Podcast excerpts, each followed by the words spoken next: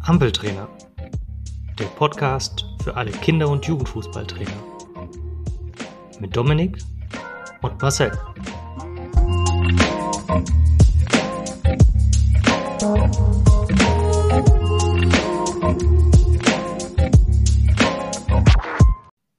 Diesmal geht es um das Training mit F- und E-Junioren. Wir stellen in dieser Folge die Altersstufen der F- und E-Junioren vor und klären sowohl über Trainingsinhalte als auch die Trainingsgestaltung auf.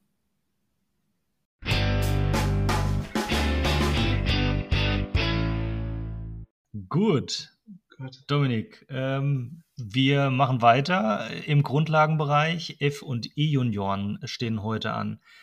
Analog zum letzten Mal, was macht F-Jugendspieler aus? Ja, Marcel, ich grüße dich, ich grüße unsere Hörer. Gute Frage. Wir haben ja auch letztes Mal ähm, die Bambinis behandelt in der letzten Folge und jetzt sind wir so im F-Jugendbereich zwischen sieben und acht Jahren. Grundlagenbereich, wie du sagst, Grundlagen, gutes Stichpunkt, Stichwort. Denn wir müssen die koordinativen Grundlagen natürlich legen in diesem Bereich. Ja, wir müssen vor allem die Lust und die Spielfreude wecken. Das ist klar. Also wir sind hier noch eindeutig im Spielalter. Die Jungs und Mädels, die wir da trainieren, haben immer noch große Defizite in der Muskulatur, auch im mentalen Bereich, ähm, da sie sich noch lang nicht so gut konzentrieren können wie später in der D- oder C-Jugend. Müssen wir da also sehr, sehr sensibel vorgehen noch. Es ist ein, ein, ein schmaler Grad, ein, ein Übergangsbereich. Ähm, ja, die Kinder, die wir da trainieren, sind sehr unausgeglichen. Es könnte auch daran liegen, dass sie insgesamt noch nicht so ihr, ihr Selbstbewusstsein gefunden haben, schätze ich. Also Selbstbewusstsein generell gering ausgeprägt. Ja, das zeichnet die kleinen Kicker aus. Mhm. Und Orientierung an Erwachsenen.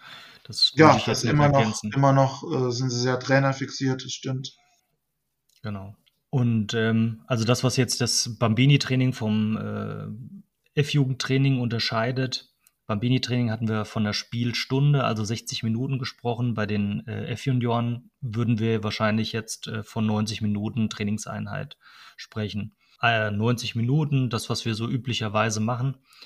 Äh, ein oder zweimal die Woche. Relativ ähnlicher Start, würde ich sagen.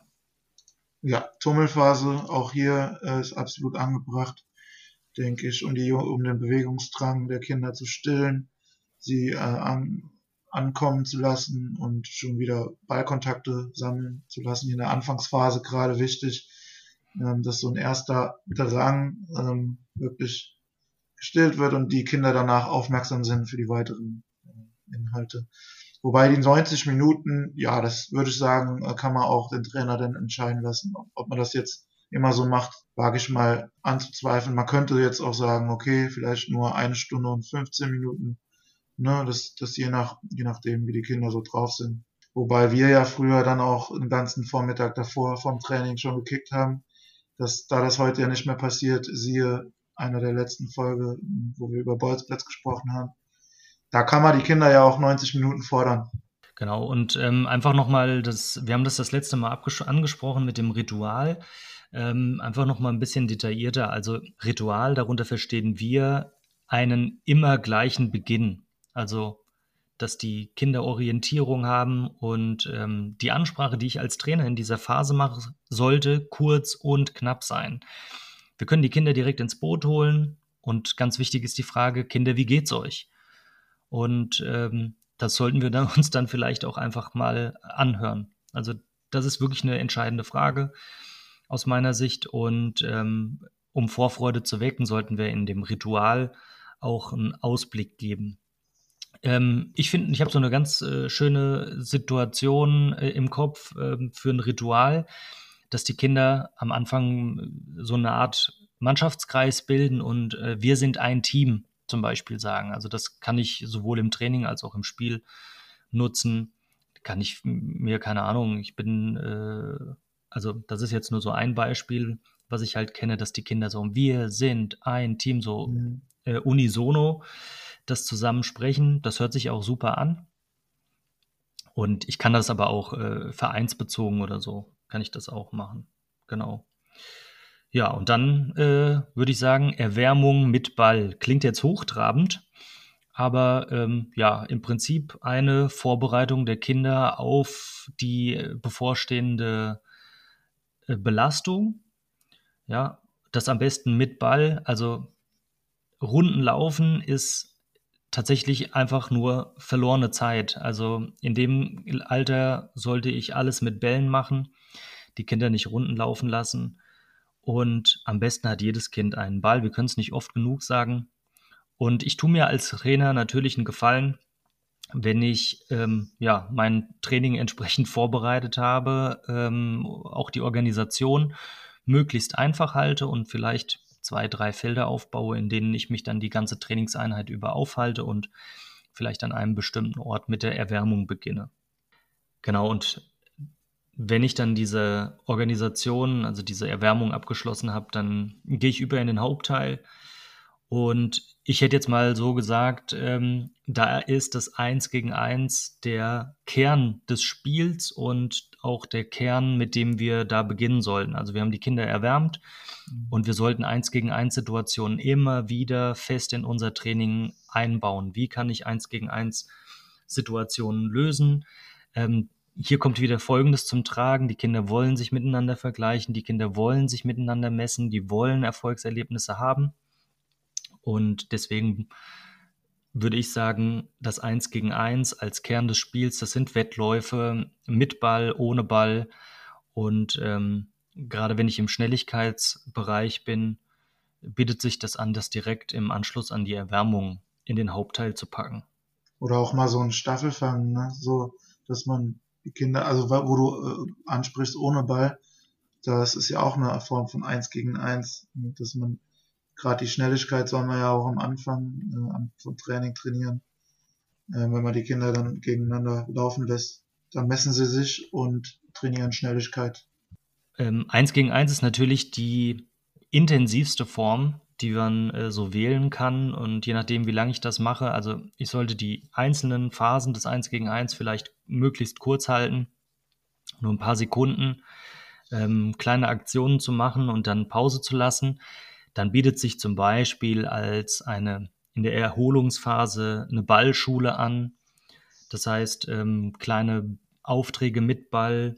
Da kann ich zum Beispiel schon zum Jonglieren, das klingt jetzt erstmal total kompliziert für F-Junioren, aber dahin führen, dass ich die Kinder auffordere, mal gucken, ob ihr es schafft, wenn der Ball einmal auftippt, den immer wieder hochzuschießen oder ja, dass ich, dass ich ähm, die Kinder vielseitig irgendwie mit dem Ball beschäftige. Ansonsten sind natürlich Spiele, Spiele, Spiele im Zentrum, ähnlich wie bei den Bambini. Auch hier kann ich das Ganze noch in Geschichten verpacken, verbildlichen. Wichtig ist, Standzeiten zu vermeiden. Ja, also nicht äh, 20 Kinder in einer Reihe auf ein Tor schießen zu lassen, sondern möglichst alles in Bewegung zu halten. Und ich kenne da so ein bestimmtes Prinzip, nämlich die menschliche Sanduhr. Ich weiß nicht, kennst du das? Nee. Die menschliche Sanduhr. Ähm, das ist eine ganz schöne Idee, um die Kinder in Bewegung zu halten und trotzdem einen Wettbewerb zu machen. Also die menschliche Sanduhr funktioniert so, dass eine Team sammelt Punkte in einem Rundlauf. Den kann ich unterschiedlich bauen. Ich kann gegen Bänke passen lassen, dann mit einem Torabschluss, in Minitore, in ein großes Tor, wo ich vielleicht ähm, Hütchen oder Stangen reinstelle. Und für jedes Mal, wenn ich äh, sozusagen meinen Erfolg habe, bekommt das Team einen Punkt. Der Spieler einen Punkt und der zählt das. Das andere Team, also ich habe die Mannschaft ähm, oder meine Spieler in zwei unterschiedliche Teams aufgeteilt. Das andere Team bekommt eine Geschicklichkeitsaufgabe. Zum Beispiel den Ball über äh, drei Stationen passen und dann in ein äh, Minitor äh, reinschießen. Ja, also vielleicht eine Vorgabe, nur zwei Kontakte pro Spieler und äh, gebe eine bestimmte Zielzahl vor. Ja, und sobald die Kinder diese Zielzahl, also fünf Treffer zum Beispiel, erreicht haben, dann äh, tauscht die Aufgabe. Und solange, das ist quasi die Sanduhr, solange die an der Geschicklichkeitsaufgabe äh, stehen, die Kinder, dürfen die anderen Punkte sammeln. Und okay. sobald die anderen die Geschicklichkeitsaufgabe erledigt haben, ähm, tauscht das Ganze, die anderen sammeln Punkte und die anderen müssen die Geschicklichkeitsaufgabe lösen. Und dann kann ich das erstmal laufen lassen, zwei oder drei Durchgänge und gucke am Ende, welches Team hat die meisten Punkte gesammelt. Dann geht es auch einfach darum, die Kinder, ähm, ja, den Kindern zu sagen, sie sollen selbst Punkte zählen oder ich habe die Eltern wieder eingebunden und kann die Tore zählen lassen und dann habe ich sozusagen einen Rundlauf, einen Wettbewerb und eine Geschicklichkeitsübung. Das nennt sich die menschliche Sanduhr. Mhm. Ja, also solange die das machen, können die anderen Punkte sammeln. Okay, ja, klingt spannend und äh, alle sind in Bewegung, alle sind engagiert und dabei. Genau. Du hast die Eltern angesprochen. Wir haben letzte Folge bei Bambinis die Eltern äh, als entscheidenden äh, Trainerassistenten wahrgenommen. Würdest du sagen, das ist jetzt im F-Jugendbereich noch genauso oder verändert sich da die Rolle? Also die Eltern sind ja noch da und ähm, denke, die äh, Eltern können trotzdem noch eingebunden werden. Ja, also ist natürlich immer noch schön für die Kinder, mit den Eltern zusammen Fußballtraining zu machen mhm. und äh, verschiedene Aufgaben zu machen. Also natürlich gibt es die Eltern, Tür auf, Kind raus und weg.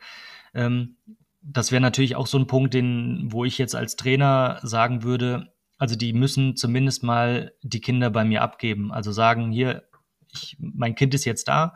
Wir reden ja, wie du eben schon gesagt hast, von sieben, achtjährigen. Ähm, sagen, mein Kind ist da.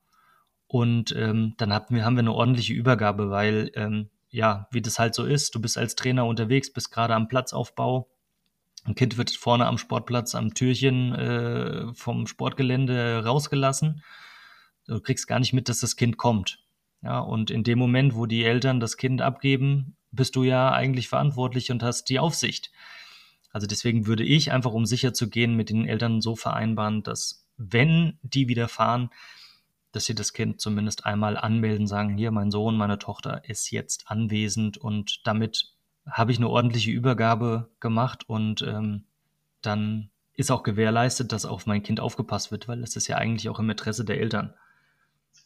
Auf jeden Fall. Ich denke, das ist hier immer noch entscheidend, auch wie du sagst, äh, erstens ähm, mit der Aufsicht und zweitens aber, wenn diese Eltern, die halt in diesem äh, Bereich noch zugucken beim Training, äh, wirklich mal mitmachen beim Training, ähm, dann, dann passiert da was auf mehreren Ebenen. Also zum einen die Bindung zwischen Trainer und Eltern ähm, wird, wird viel besser, aber auch ähm, die Bindung zwischen den Kindern und den Eltern, weil wir brauchen die Eltern ja immer noch als Helfer bei, sei es Spielen, ähm, als Spielleiter vielleicht auch, ne, wenn sie mal in die Schiedsrichterrolle schlüpfen sollen, oder natürlich bei den klassischen Aufgaben äh, wie Trikotwäsche oder ähm, einfach nur, weiß ich nicht, äh, als einer, der äh, die, die Getränke in der Pause auffüllt oder ja, also in, in vielfacher Hinsicht ist es, glaube ich, hier in dem Bereich noch wichtig, die Eltern aktiv einzubinden.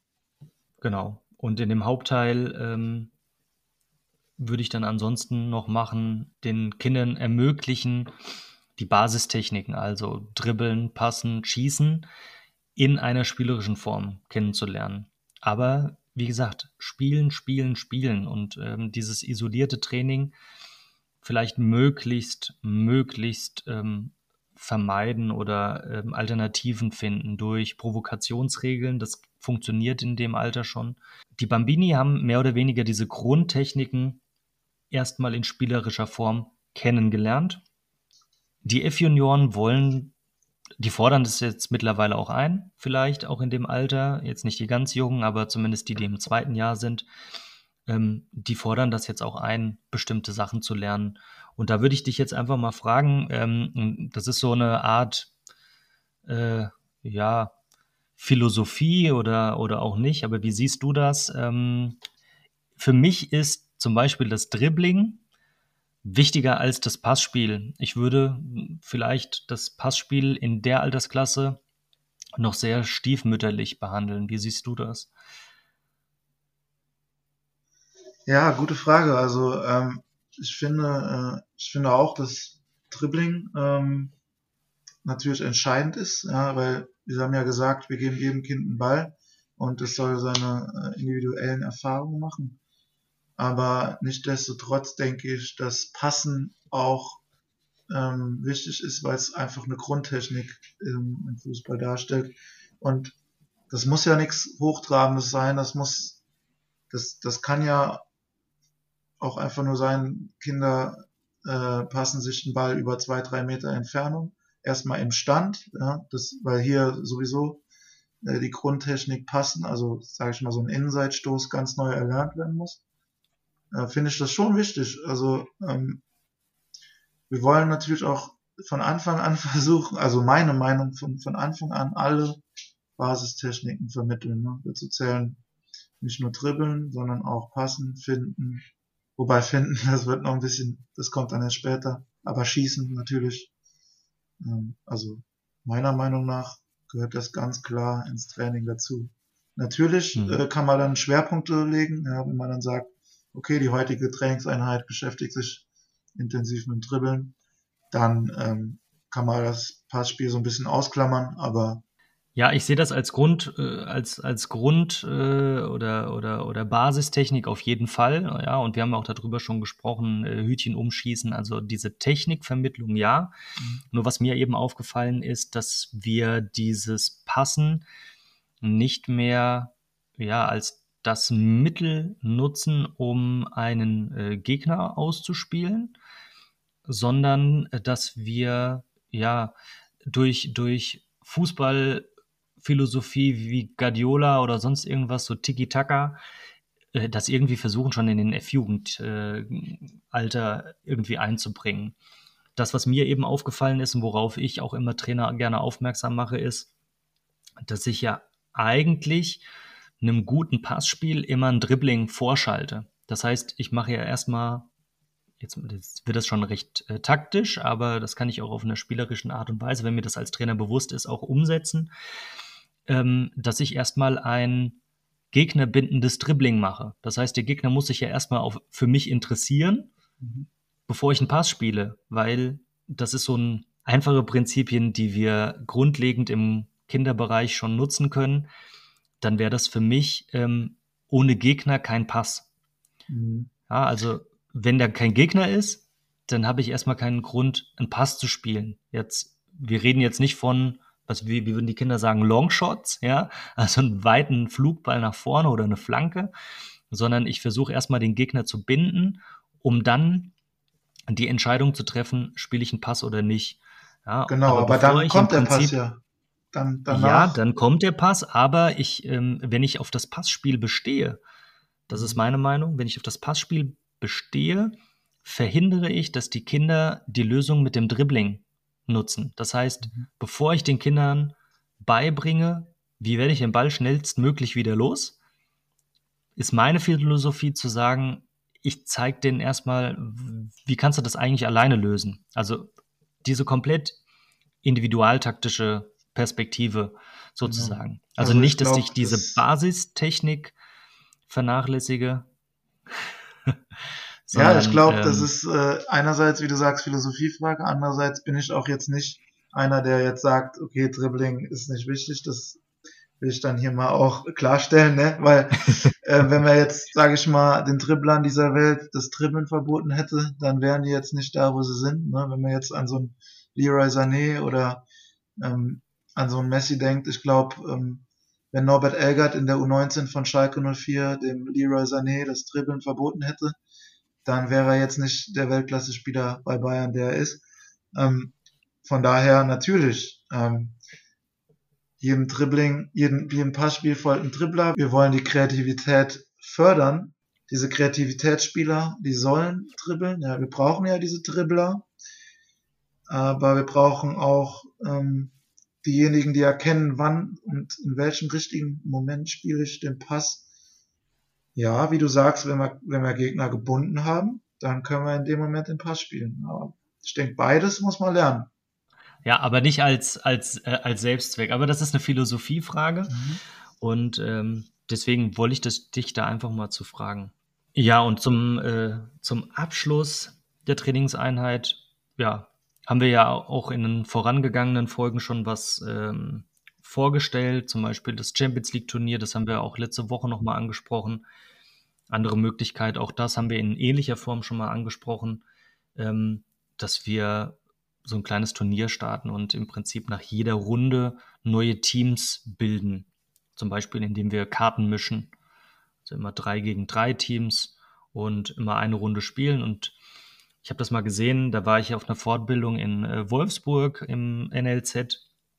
Die haben das tatsächlich so als einen festen Tag ähm, in, ich glaube, das war die, ja, das könnte die U8, U9 gewesen sein, einen festen Tag in der Woche wo die Kinder nur spielen auf äh, Minitore mhm. und dann Punkte sammeln. Und das wird dann gezählt. Nach, jedem, nach jeder Runde werden die Punkte gezählt und am Ende wird dann äh, sozusagen äh, eine Belohnung äh, den Kindern gegeben dafür. Ich weiß nicht, ob die das heute noch machen, aber das war damals, war das so. Genau, und damit würde ich dann die Trainingseinheit bei F-Junioren abschließen, immer mit einer Spielform, genauso wie bei den Bambini und genauso wie bei den E-Junioren, oder? Ja, genau. Äh, wobei jetzt hier die E-Junioren sich auszeichnen durch ein insgesamt ausgeglicheneres Erscheinungsbild. Ich würde sagen, so das Verhältnis zwischen Körpergröße und ähm, auch muskulären Voraussetzungen, das beginnt sich jetzt hier zu stabilisieren allmählich. Äh, dadurch haben sie dann natürlich auch ähm, eine bessere Koordination insgesamt. Also ähm, sie sind natürlich immer noch unheimlich äh, wissbegierig und und ja bereit, sind voller voller Eifer dabei und ähm, man spricht dann auch äh, in diesem Bereich gerne vom goldenen Lernalter. Also wir haben jetzt neun bis elfjährige hier vor uns. Das goldene Lernalter beginnt, das heißt, wir sind nicht mehr in diesem Spielalter äh, von Bambinis und F-Junioren, sondern bei den E-Junioren geht's dann eher Richtung Lernalter. Ähm, also es wird so, so ein Wechsel vollzogen. Ähm, Auf jeden Fall im zweiten Jahr. Also am Anfang genau. tatsächlich eher noch das Spielerische wahrscheinlich bei den Jüngeren. Und dann im zweiten Jahr gehen wir so in diesen über, äh, Bereich über von Spielen in das, in das Lernen, wobei ja das ja. unterschiedlich ist von der Entwicklung her. Äh, beginnendes goldenes Lernalter, das klassische Lernalter, goldene Lernalter kennen wir natürlich in der D-Jugend. Absolut. Und ich denke auch, äh, dass sie jetzt mit mehr Selbstvertrauen hier auch äh, Schritt für Schritt dazulernen wollen. Was bedeutet das jetzt für uns, für unsere Arbeit? Ich denke, äh, die Ziele sind auch klar. Wir wollen ihnen einerseits wie beim Straßenfußball, ähm, Fußballspielen vermitteln in, in ganz kleinen Teams, kleinen Feldern, aber immer mal wieder dann auch Übungen dazwischen schalten, ähm, die dann halt die Basistechniken trainieren, also schießen, dribbeln, passen. Das Ganze auch noch spielerisch. Schnelligkeit kann trainiert werden. Ähm, grundlegendes, also auch im Bereich Taktik hier schon. Ähm, ja, wie, wie, wie teile ich mich vielleicht im, im Raum äh, auf, wie orientiere ich mich im Raum mhm. und ähm, ja, also man beginnt mit so ersten taktischen Grundregeln und versucht auch schon auf den äh, Einzelnen einzugehen. Also wir gucken vielleicht mal, äh, was hat der eine für Stärken und versucht dann halt die Stärken zu stärken, wie man auch so schön sagt, und die Schwächen zu schwächen. Ja, begünstigt, begünstigt ist dieser Bereich, dass wir jetzt in den, in den taktischen Aspekt, also wir reden jetzt nicht, ähm, nicht von Gegenpressing oder, oder sonst, sonstigen Dingen, sondern tatsächlich im kleinsten. Genau, im, im kleinsten, also dieses äh, 3 gegen 2, 2 gegen 1 ähm, das Ganze ist natürlich begünstigt einfach dadurch, dass die Kinder jetzt ihren Blickwinkel erweitern, ja. Ähm, das ist so einer der Punkte, dass das ähm, Sichtfeld der Kinder größer wird, dass die auch die Möglichkeit haben, den äh, linken oder rechten Nebenmann, die die rechte Nebenfrau auch wahrzunehmen. Ähm, das ist mhm. vorher bei den Bambini und äh, den F-Jugend einfach noch stärker eingeschränkt, dieser Blickwinkel. Das heißt, ähm, die gucken also während Bambini und F-Junioren mehr oder weniger noch durch Scheuklappen schauen, ähm, ist es bei den E-Junioren schon, dass sich dieser Blick auch weitet. Deswegen muss ich mir auch einfach bewusst sein.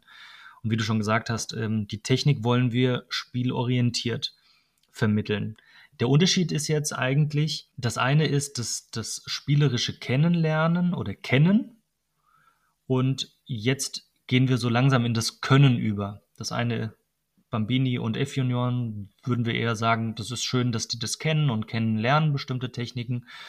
Und ähm, bei den E-Junioren, gerade im zweiten Jahr, im Übergang in die D-Jugend, sind wir dann eher dabei zu sagen, okay, unser Ziel ist es, dass die bestimmte Dinge können. Hier kann ich mit dem Findentraining zum Beispiel beginnen, ähm, das aber auch einfach zum Kennenlernen, weil es was komplett Neues ist und ähm, die ersten Bewegungserfahrungen. Ja, und dann wären wir im Prinzip auch schon bei den, bei den Inhaltsbausteinen oder bei der, bei der Planung. Ähm, und da spielt einfach Koordination eine ganz große Rolle. Das hattest du ja schon angesprochen. Mhm. Ähm, in Koordination finde ich ganz gut als Vorstufe für Finden. Mhm. Zum Beispiel kann ich Koordination an der Linie machen. Also wir haben mir das Problem zum Beispiel mit der Koordinationsleiter. Das ist so ein beliebtes ähm, Sportutensil, wenn es um Koordination geht. Wir haben nur das Problem, dass wir den Kindern ja bei der Koordinationsleiter eine bestimmte Schrittgröße vorgeben, die sie gar nicht erfüllen. Die sind ja meistens schon voreingestellt. Wenn ich das jetzt mir nicht die Mühe mache, jede einzelne Sprosse kleiner zu stellen, dann ähm, erfordere dann verlange ich von einem Kind eine größere Schrittfolge, was natürlich nicht dem eigentlichen Bewegungsrhythmus ähm, der Kinder entsprechen würde. Deswegen bietet sich aus meiner Sicht besser als bessere Alternative die Koordination an der Linie an, wo ich dann einfach ähm, eine Linie als Orientierung nehme und da ist die Schrittgröße zum Beispiel egal. Dann kann ich Schrittfolgen an einer Linie vorgeben und natürlich vormachen. Das ist das Entscheidende. Mhm, das ist guter, guter Stichpunkt, immer visuellen Impuls. Ja, wir als Trainer machen viel vor. Weitere koordinative Aufgabe ähm, da bin ich ein Fan von, viel, viel den Ball auch mit einzuziehen. Ne? Wir haben, ich glaube, in einer der vorherigen Folgen schon Levelball angesprochen, aber da kann ich ja noch viel mehr Ball, Ballkoordination machen und auch zum Beispiel ähm, ja, so kooperativ den Ball zuwerfen, zupassen, ähm, in, in so einer Art Gassenausstellung ähm, und dann auch mal vielleicht auch mal die Kinder sich am Boden liegen lassen und dann Kräftigungsaufgaben machen mit Ball, ähm, auch die Beweglichkeit zu schulen. Ja, sowieso ähm, Kräftigung, das heißt eigenes Körpergewicht und ja vielleicht eine der vernachlässigsten konditionellen Fähigkeiten, Beweglichkeit. Jetzt in dem Alter schon daran arbeiten, weil ähm, ja, irgendwann sind wir, wir kennen es ja auch, die Fußballer, die sind alle verkürzt. Ähm, die können sich nicht gut bewegen, die kommen nicht bis zu den Zehen runter. Und äh, wir kennen es ja alle. Und es liegt einfach daran, dass äh, wir den Faktor Beweglichkeit in dem Kindesalter auch einfach viel zu sehr vernachlässigen. Da gibt es Möglichkeiten, ähm, das Ganze zu fördern und, und Beweglichkeit in äh, verschiedene Richtungen anzuregen. Genau. Also das, was du ja angesprochen hast, Umgang mit dem Ball durch vielseitige Aufgaben fördern. Das habe ich mir so als äh, Einstichpunkt notiert, das, was du gerade auch gesagt hast. Und ähm, ja, am Ende auch wieder spielen. Das war ja das, was wir zu Beginn gesagt haben. Und ich kann jetzt hier auch schon dazu übergehen, bestimmte Provokationsregeln ähm, reinzugeben, dass ich ein bestimmtes Verhalten von Kindern dadurch erzeuge, indem ich denen bestimmte Dinge im Spiel wegnehme oder äh, bestimmte an bestimmte Voraussetzungen knüpfe. Ist halt wichtig, dass ich, wenn ich eine Provokationsregel in das Training einbaue, mir auch bewusst werde, wofür ist die eigentlich da, welches Ziel möchte ich erreichen, schaffe ich das mit meiner Provokationsregel eigentlich. Und eine Provokationsregel ist nicht einfach nur, die steht nicht alleine, sondern sie soll immer einen bestimmten Zweck ähm, erfüllen. Und ich muss mir bewusst sein, indem ich Kindern diese Vorgaben mache, bekommen, äh, lernen die ein bestimmtes Verhalten. Das heißt, nicht immer die gleichen Provokationsregeln zum Beispiel. Das wäre so eine ähm, wichtige, ein wichtiger Hinweis, ähm, auch da einfach zu variieren. Trotz Provokationsregel, die kann ich als Spielform natürlich im Hauptteil nutzen, aber am Ende hm, vielleicht doch auch immer dran denken, die Kinder frei spielen zu lassen, Selbstentscheidungen treffen zu lassen, möglichst wenig einzugreifen. Ja, das Thema Coaching ist auch ein Riesenthema, ähm, dass ich die Kinder nicht überfrachte mit irgendwelchen Dingen, die ich da die ganze Zeit äh, neben auf dem Platz von mir gebe. Und vielleicht Thema Coaching äh, könnten wir auch eine eigene Folge machen, aber als kleiner Gimmick hier am Ende, dass wir das Wettkampfcoaching äh, immer so gestalten wie das Trainingscoaching. Das heißt, wir können keine Dinge von den Kindern verlangen, die wir im Training nicht äh, mit ihnen besprochen haben. Oder wenn, wenn, wenn der Trainer auf einmal ganz verrückte Dinge beim Spiel sagt, die die Kinder nicht kennen. Also hier immer darauf achten, dass äh, dieselben Sachen, die man im Prinzip im Training sagt, dann auch im Spiel sagt und andersrum. Und damit wir das jetzt einfach mal abschließen, diesen, diesen äh, spielerischen Bereich, Bambini, F und E Junioren, die würden wir so als Einheit, die letzten beiden Folgen als Einheit sehen. Ähm, hier so den Abschluss zu schaffen, nochmal ganz klar, was ist der Unterschied? Also in der E-Jugend, also oder im Alter bis zur E-Jugend steht das Kennenlernen von Techniken im Mittelpunkt. Und das Ganze auf einer spielerischen Ebene. Ab der D-Jugend kann ich mich tatsächlich eher als Trainer bezeichnen. Und das Ganze wird dann so vermittelt, dass das Können im Mittelpunkt steht.